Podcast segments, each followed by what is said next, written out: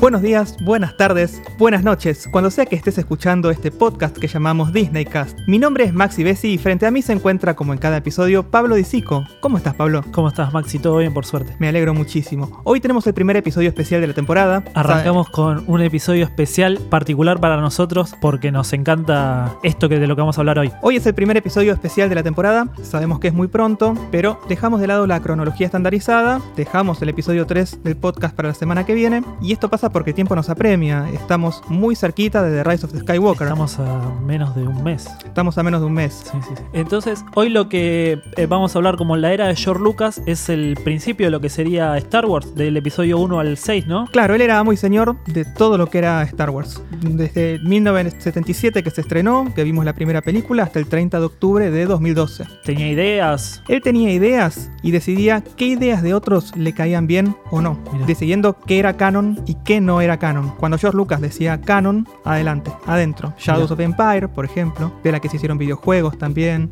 se hicieron cómics, se hizo la trilogía del Almirante Throne. O sea, le llegaban ideas a él. A él le llevaban ideas de otras personas que él tomaba como propias y decía, me gusta, vamos a integrarlo al universo de Star Wars. Buenísimo. Fue uno de los primeros universos extendidos, eso que ahora se hace un montón. Bueno, Exactamente. sí. Que, bueno, ahora en este momento hay cosas que ya no son más canon, pero eso lo vamos a hablar en otro capítulo, ¿no? Eso lo vamos a ver en otro momento. Hoy vamos a centrarnos en lo que es canon, en lo que son los episodios 1 a 6, que es mucha información, pero como siempre les decimos, queremos que entre toda, así que vamos, a empezar. Bueno, toda esta manija que tenemos, ¿cómo empezó? ¿Cómo empezó todo, no? Empezó con George Lucas, que era un pibe normal, fue a la Escuela de Artes Cinematográficas de la Universidad del Sur de California y se hizo amigo de otro pibe que no sé si vos lo conoces, pero que se llama Steven Spielberg. No, no me suena para nada. ¿No te suena? No. Te mando a casa entonces ya mismo, vas a ver ET, vas a ver Tiburón, vas a ver... Entonces ellos tenían ganas de revolucionar el mundo del cine como lo conocían. Muchos le echan la culpa a ambos de crear los blockbuster movies, que son esas superproducciones al estilo de las que conocemos hoy, donde se mide la época del año en que se estrenan, se mide el público al que va a estar targeteado y en las que no está visto mal que se gasten Millones. millones. Esas son las primeras películas en las que pasó esto. No pasó el- en la primera, En la eh, primera Star Wars. Star Wars, por supuesto. En lo, lo que mucha gente dice también es que se saca calidad del producto para vender más al, al público, ¿no? ¿Cómo es eso? Contame. Como que lo que vos estás viendo en el cine tal vez son cosas así sueltas que no tienen un sentido alguno, es una historia de principio a fin lógica que no, no tiene ninguna trama particular extraña. Son puros efectitos. Claro, Tirame un sí, efectito de acá, tirame. mismo. Bueno, pu- puede pasar. Eso sí. es lo que dicen Ay. también de los blockbusters, ¿no? Y puede pasar, hay algunos que están muy buenos que no importa, igual. No, Tírame obvio. todas yo, las yo explosiones amo todos los blockbusters. Apago el cerebro y. Es más, soy fanático de los blockbusters y de todo lo que conlleva. Bueno, arrancamos con George Lucas entonces. En 1969, él funda American Soaptrop con Francis Ford Coppola y dirige sus primeras películas. La primera fue THX, que le fue mal, muy, Muy mal. Y después dirigió American Graffiti, que tuvo un éxito moderado. En esa época ya eh, la empresa era LucasArts o todavía no No, no era, no era Lucasfilm. Lucasfilm. En aquel momento era American Soaptrop. Ok. ¿Qué pasó? Después de esas películas, Lucas quiso adaptar Flash Gordon a la pantalla grande, pero no consiguió los derechos. Y como le agarró un metejón terrible con esas, esas series que él miraba de chico de ciencia ficción, que los sábados a la mañana lo ponían súper contento, dijo, ¿sabes qué? Yo voy a inventar una. Voy a hacer una promo. Voy a hacer una. Y terminó imaginando un universo similar que le recordaba esas series. Trató de venderla, pero ningún estudio se la agarraba. Hasta que llegó a la 20th Century Fox, donde se encontró con Alan Ladd Jr., que amó American Graffiti. O sea, estaba loco con American Graffiti y lo quería tener a George Lucas. Solo por American Graffiti. Por American Graffiti. No por la idea de lo que sería luego Star Wars. No, no, no. Por American Graffiti dijo, este pibe me encantó lo que dirigió, lo que haga va a ser genial. El tema es que George Lucas terminó vendiendo su guion por muy poca plata, pero con opción a quedarse con las licencias del merchandising y, por supuesto, dirigir la película. Porque Fox en ese momento no, la verdad, no le veía mucho futuro a la película, ¿no? No, nadie, nadie explotaba Nadie. merchandising en esta época. Exactamente. Eh, Nadie- fue un visionario, sí. En ese sentido, vos que coleccionás, ¿cuál fue la empresa que, que Sí, se levantó eh, con todos estos juguetes? Se, se- se quedó Kenner con todos estos juguetes porque las grandes empresas de ese momento, como Hasbro y todas, eh, la verdad que no le veían nada de, de- de bueno a esta, esta nueva saga. No le veían En potencial. realidad esta película en ese momento era una película En sola. ese momento era una película. Más allá de que era una película, fue muy difícil venderla porque tenía contenidos que evocaban una época perimida de Hollywood. Tenía elementos de spaghetti western, películas de samurai, una onda Akira Kurosawa y otros elementos clásicos de historias fantásticas, similares a las de hechiceros, caballeros y caballeros oscuros. Es como que George agarró un poco de todo y lo mezcló en un bol. Todo lo que le gusta a un pibe, lo agarró, lo mezcló y salió esto. Y cuando lo vieron dijeron, no, esto no tiene sentido por ningún lado, no, no va. ¿En dónde estuvo bien George? George estudió antropología y sociología, aparte de artes. Entonces, él tenía todas las capacidades necesarias para poder crear una civilización y hacerte creer que tenía todo lo necesario para que arme un pasado, para que tengan costumbres, inclusive una religión que surge de la fuerza. Exactamente. Esa religión de los antiguos Jedi que inclusive en episodio 4 se ve como truquitos de magia, porque viste que medio que lo, lo verduguean a Vader, Sí, sí, sí. como si fuera un empleaducho. Y sin embargo después termina levantando gente con dos dedos a la distancia, inclusive por, por Skype, porque a uno lo tiene en una pantalla y lo levanta. Pero es el poder de la fuerza. Es el poder de la fuerza. Que nos lo tratan de explicar en todas las películas. Pero calculo que en el episodio 9 lo van a explicar. Bueno, contra viento y marea, después de gastar más plata de la que pensaba y tener que rogar a la productora por un poquito bastante más, Lucas pudo terminar la producción de Star Wars, que veían como de clase B. Lo único que tenían a favor era el nombre de Sir Alec Guinness, que era un actor reconocido. Él interpretaba a Obi-Wan Kenobi. Obi-Wan Kenobi, sí. Aún así, Guinness no estaba para nada convencido de que a la película le iba a ir bien. De hecho, pidió que lo mataran para no tener que volver si querían hacer otra película. O sea, visionario el tipo, porque Claro, dijo, encima, si quieren hacer otra película, eso en esa época no pasaba tanto. Y sin por embargo, las dudas dijo.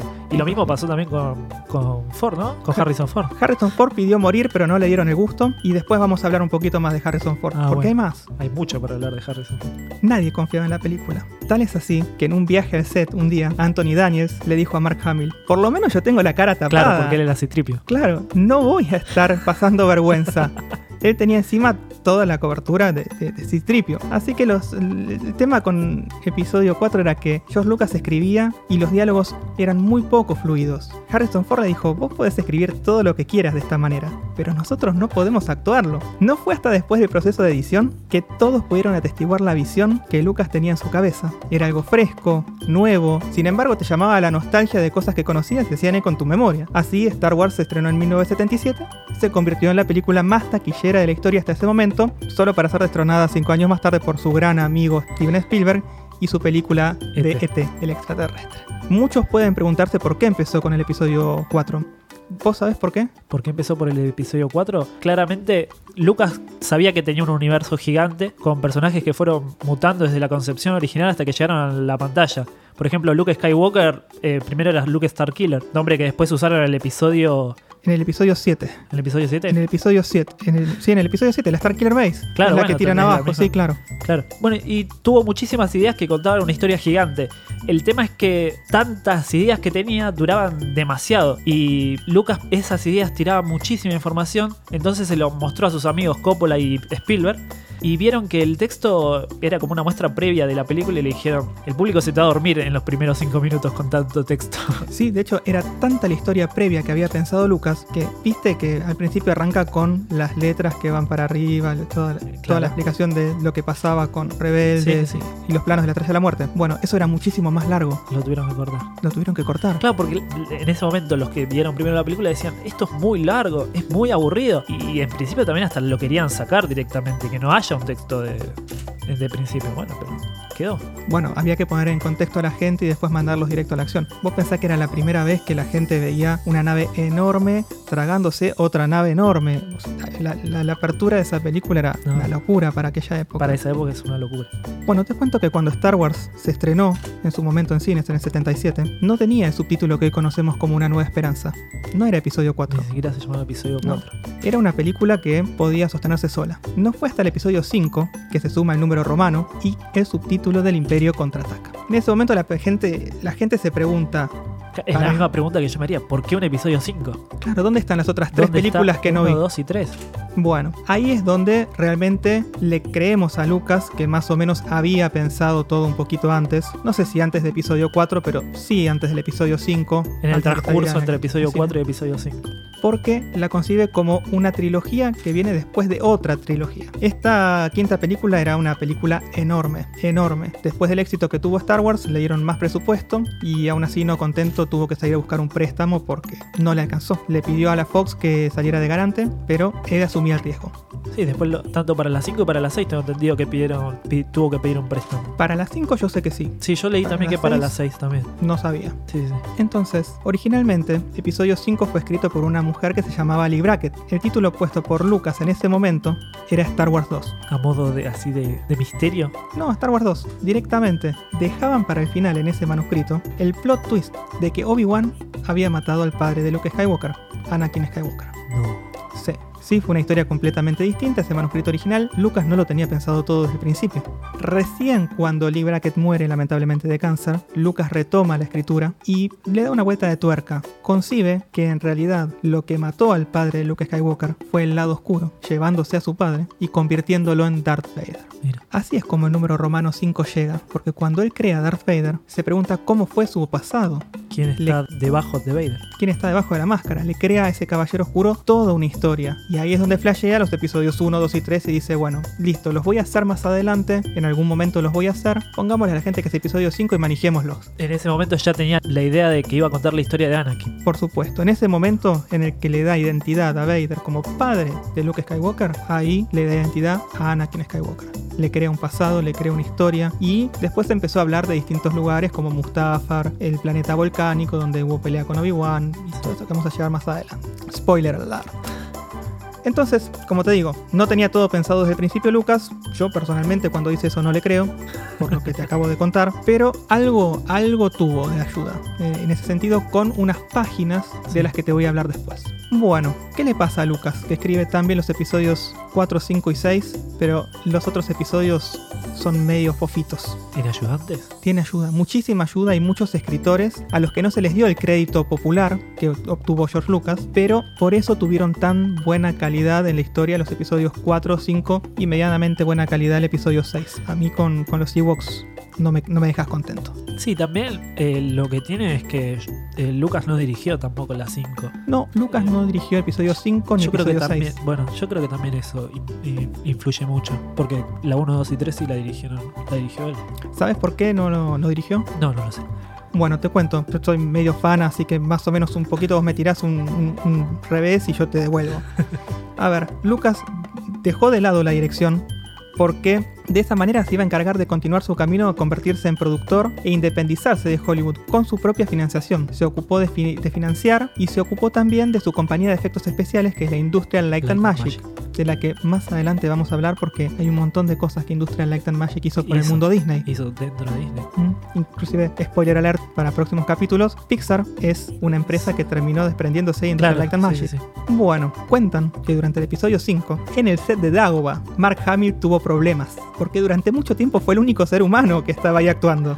Estaba él ahí con un montón de animatrónicos y, y marionetas dando vuelta, que el chabón estaba en un síndrome de soledad terrible. Y algo que hacía muy difícil el trabajo era que las comunicaciones no eran buenas. Entonces, no sabían cuándo meter las líneas de diálogo, porque no se podía comunicar con Frank Oz ni con el resto de la producción. Un detalle saliéndonos un poco. Lo del choque pasa en, en esta película, ¿no? Mark Hamill tiene un choque, se le deforma la cara. Mark Hamill tuvo un choque terrible, sí, entonces eh, eh, inventan eh, la escena en donde, en donde le rasgan la cara para que después. donde el Wampa lo desfigura prácticamente. Exactamente, sí, que sí. eso en realidad no existía en un principio. Esa era una escena que no estaba pensada en un principio, era una secuencia que no, no habían concebido originalmente, pero para poder trabajar con Mark Hamill tuvieron que, que armar eso medio a los porrazos. En ese momento no existía algo que pueda No había la- prostéticos que, lo- que- que fueran creíbles, ni existía tampoco CGI como para poder taparle la cara.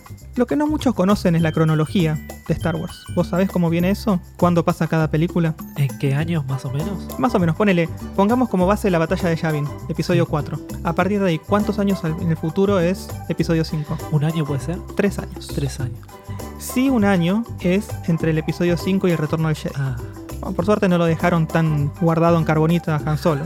Sí, si hubiesen sido más años. Qué malos amigos, por Dios. El episodio 6 se estrenó en 1983. Vos date cuenta que en las trilogías, cuando se estrenan las películas, sale una, a los tres años sale Sí. otra, a los tres años la siguiente. Y lo mismo pasó con los episodios 1, 2 y 3 y está pasando y lo vamos a ver en la era Disney que vamos a hablar en el siguiente especial dentro de dos semanas. Te contaba, episodio 6 se estrenó en el 83, fue dirigida por Richard Marquand, a diferencia del episodio 5 que fue dirigido por Irving Keschner. El guion de episodio 6 lo escribió Lucas junto con Lawrence Kasdan, que ya había metido mano en su momento en el episodio 5. Episodio anterior.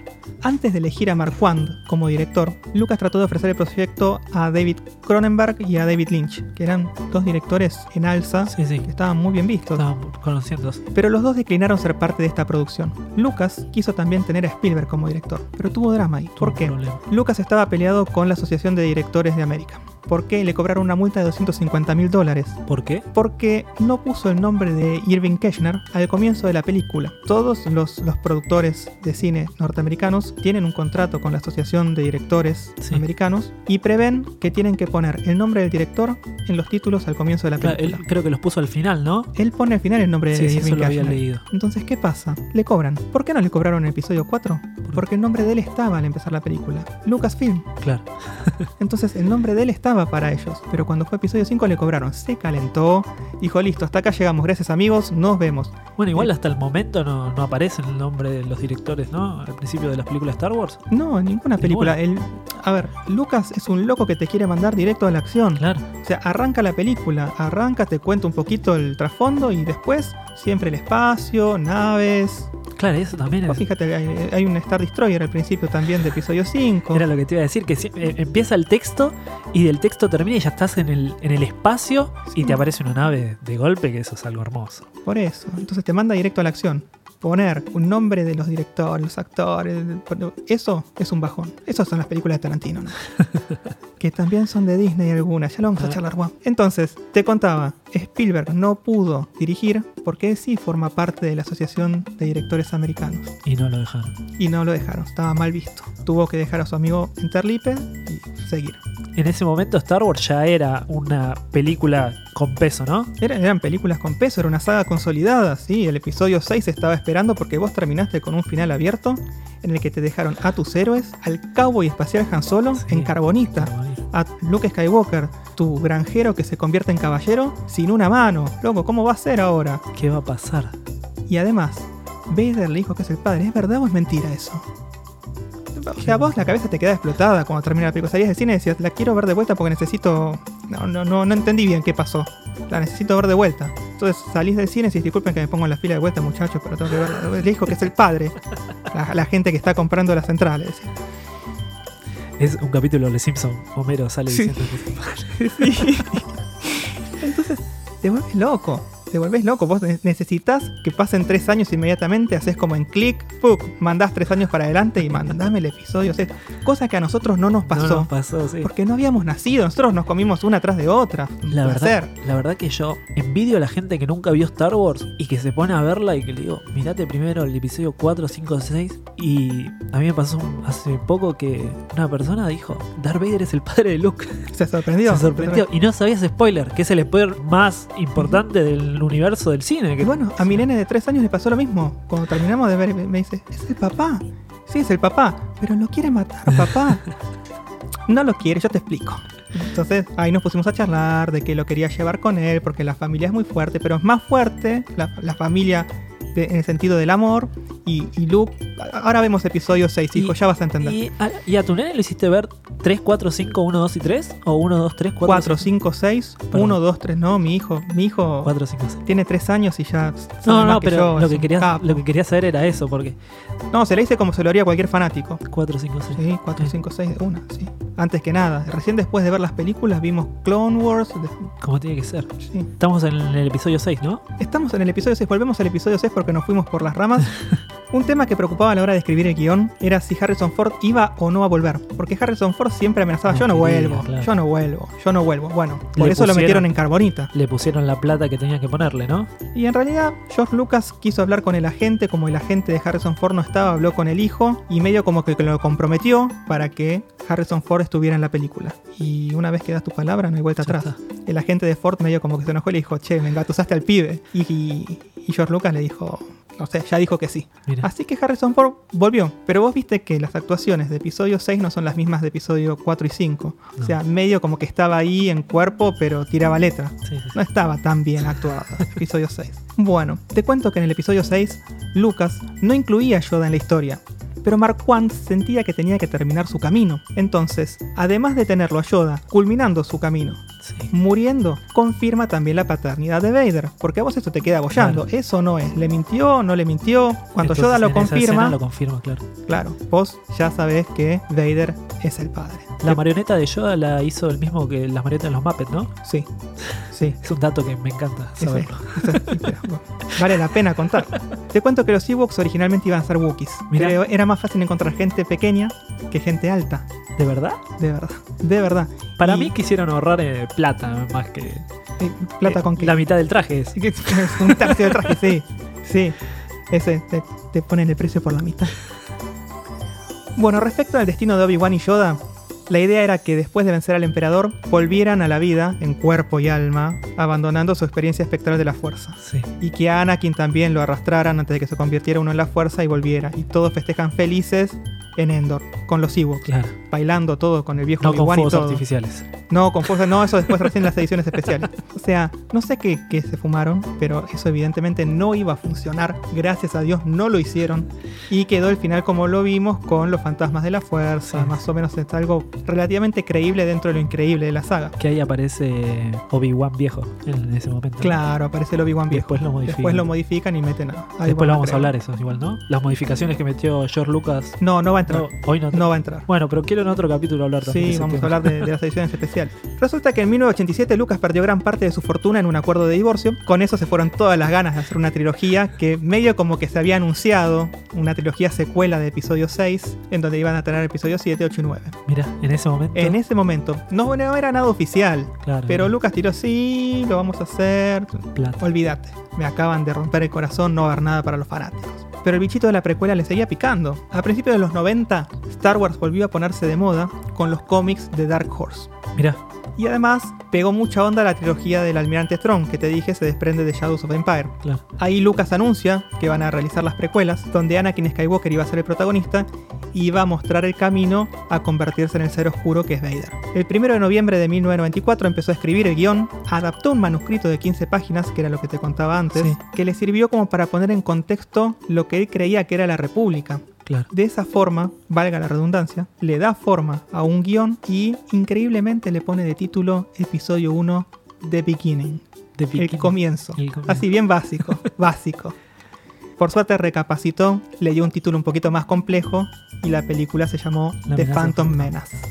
La amenaza fantasma. Esa, esa amenaza de un Sith que está ahí, latente, pero no sabemos quién es y no se muestra explícitamente. Exactamente. Saben que está, pero porque lo sienten, no porque haya hecho algo todavía. Bueno, ¿qué tiene de novedoso este primer episodio? ¿Qué tiene de novedoso? ¿El CGI?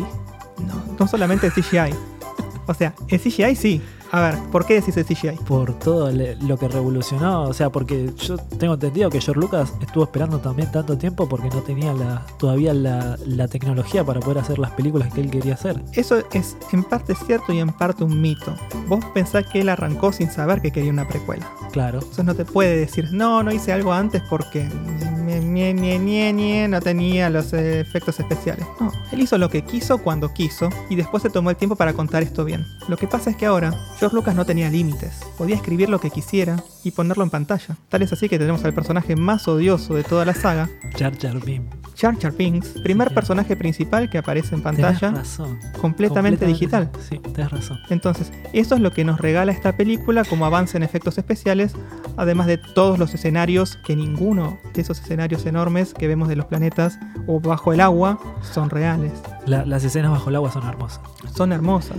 No sé si sabías, en YouTube hay un video donde sacan todas las escenas de Jar Jar Binks, como si no existiese. Maravilloso, Toda la película entera, pero sin Jar Jar Binks. maravilloso. Y Después decime te- que hacen lo mismo con episodio 2 y las escenas románticas, nos queda un cuarto de película. Bueno, después lo que hacen es increíble con Jar Jar Binks.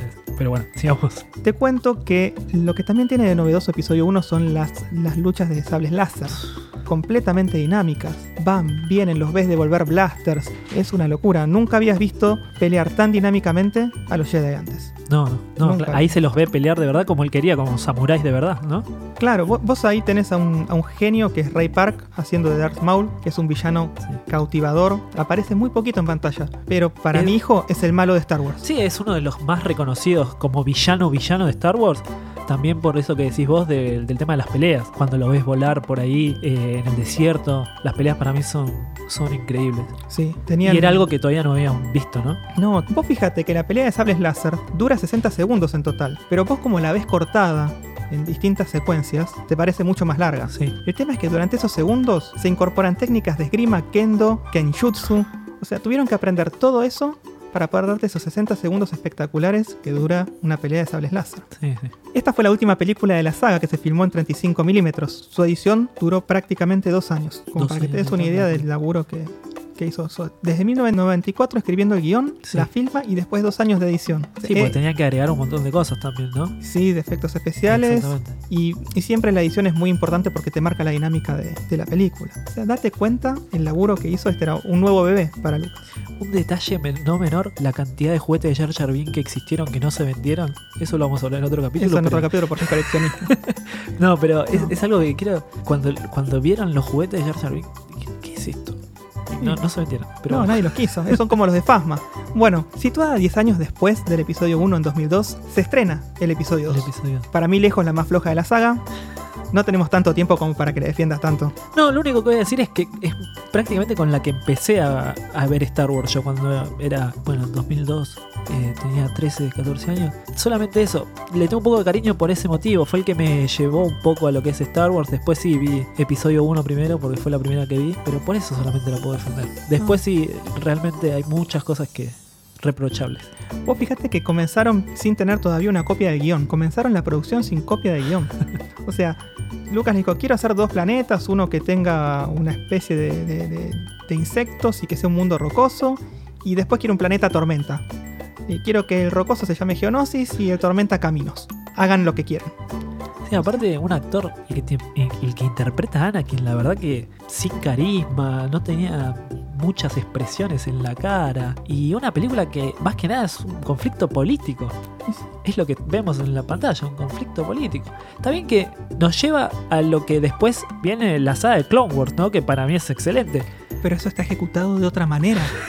Acá a Lucas no le da la nafta para una historia de intriga política y, y tampoco para romance. Porque ahí sí nos dormí. Yo me dormí. Yo me dormí en el cine. Mirá, soy fanático. Sí, Fui y no. me dormí. ¿Sabés cuándo me desperté? Cuando me codearon y me dijeron, che, Yoda sacó un sable láser. Oh, esa escena. Y ahí eso es lo que nos regala episodio 2. La secuencia en la que Yoda termina salvando a Anakin Skywalker y a Obi-Wan Kenobi. Sí, sí, esa escena es buenísima. Que a Anakin le cortan las dos manos. Loco, que tiene, tiene un Tiene temita un con los conflicto con sí, las manos. con las extremidades. Sí, sí, sí. No, es una locura.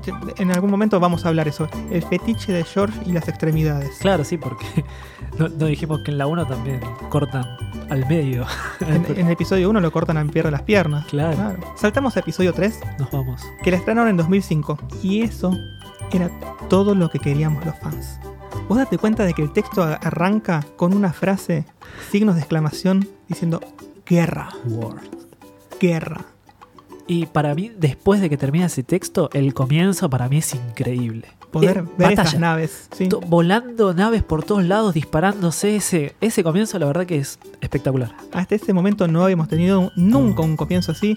Vos venís siguiendo dos navecitas, pasan por atrás de una nave y cuando una batalla campal arriba de No, no, es, es un increíble. planeta. Es Es una increíble. locura. A ver, vos date cuenta que fue un fanservice. Sí. Vos tenés esa batalla. Tenés a Artu peleando contra dos robots, les prende fuego, Sí, volando de Gana. nave, nave. vuela. A ver, tenés una secuencia en la que Yoda se encuentra con Chewbacca y aparentemente eran amigos de toda la vida. Nosotros no nos habíamos enterado hasta ese momento. Es un fanservice Sí, completamente. termina con lo que siempre George Lucas nos había prometido: una batalla de sables láser sobre un planeta volcánico que se llama Mustafar.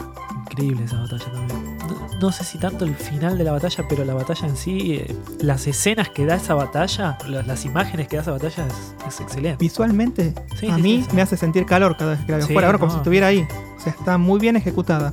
Todo lo mal que ejecutó en episodio 2, cuando quiso hacer la película de acción que querían los fans, lo ejecutó bien. Sí, igual un detalle de episodio 3 es que es completamente CGI, eh, casi el 90% de la película. Todos los escenarios, está todo hecho en pantalla verde, que no sé si estaba tan bueno para esa época. Capaz ahora vos ves las nuevas y como que lo fue remasterizando y lo fue acomodando más, pero como que le faltaba capaz un poquito. Mira que bien. yo la vi en cine, la vi en pantalla enorme y no había manera de que me digas que la película no llegaba a los estándares de la época. Y te digo más, lo tenía Darth Vader at- atrás aplaudiendo.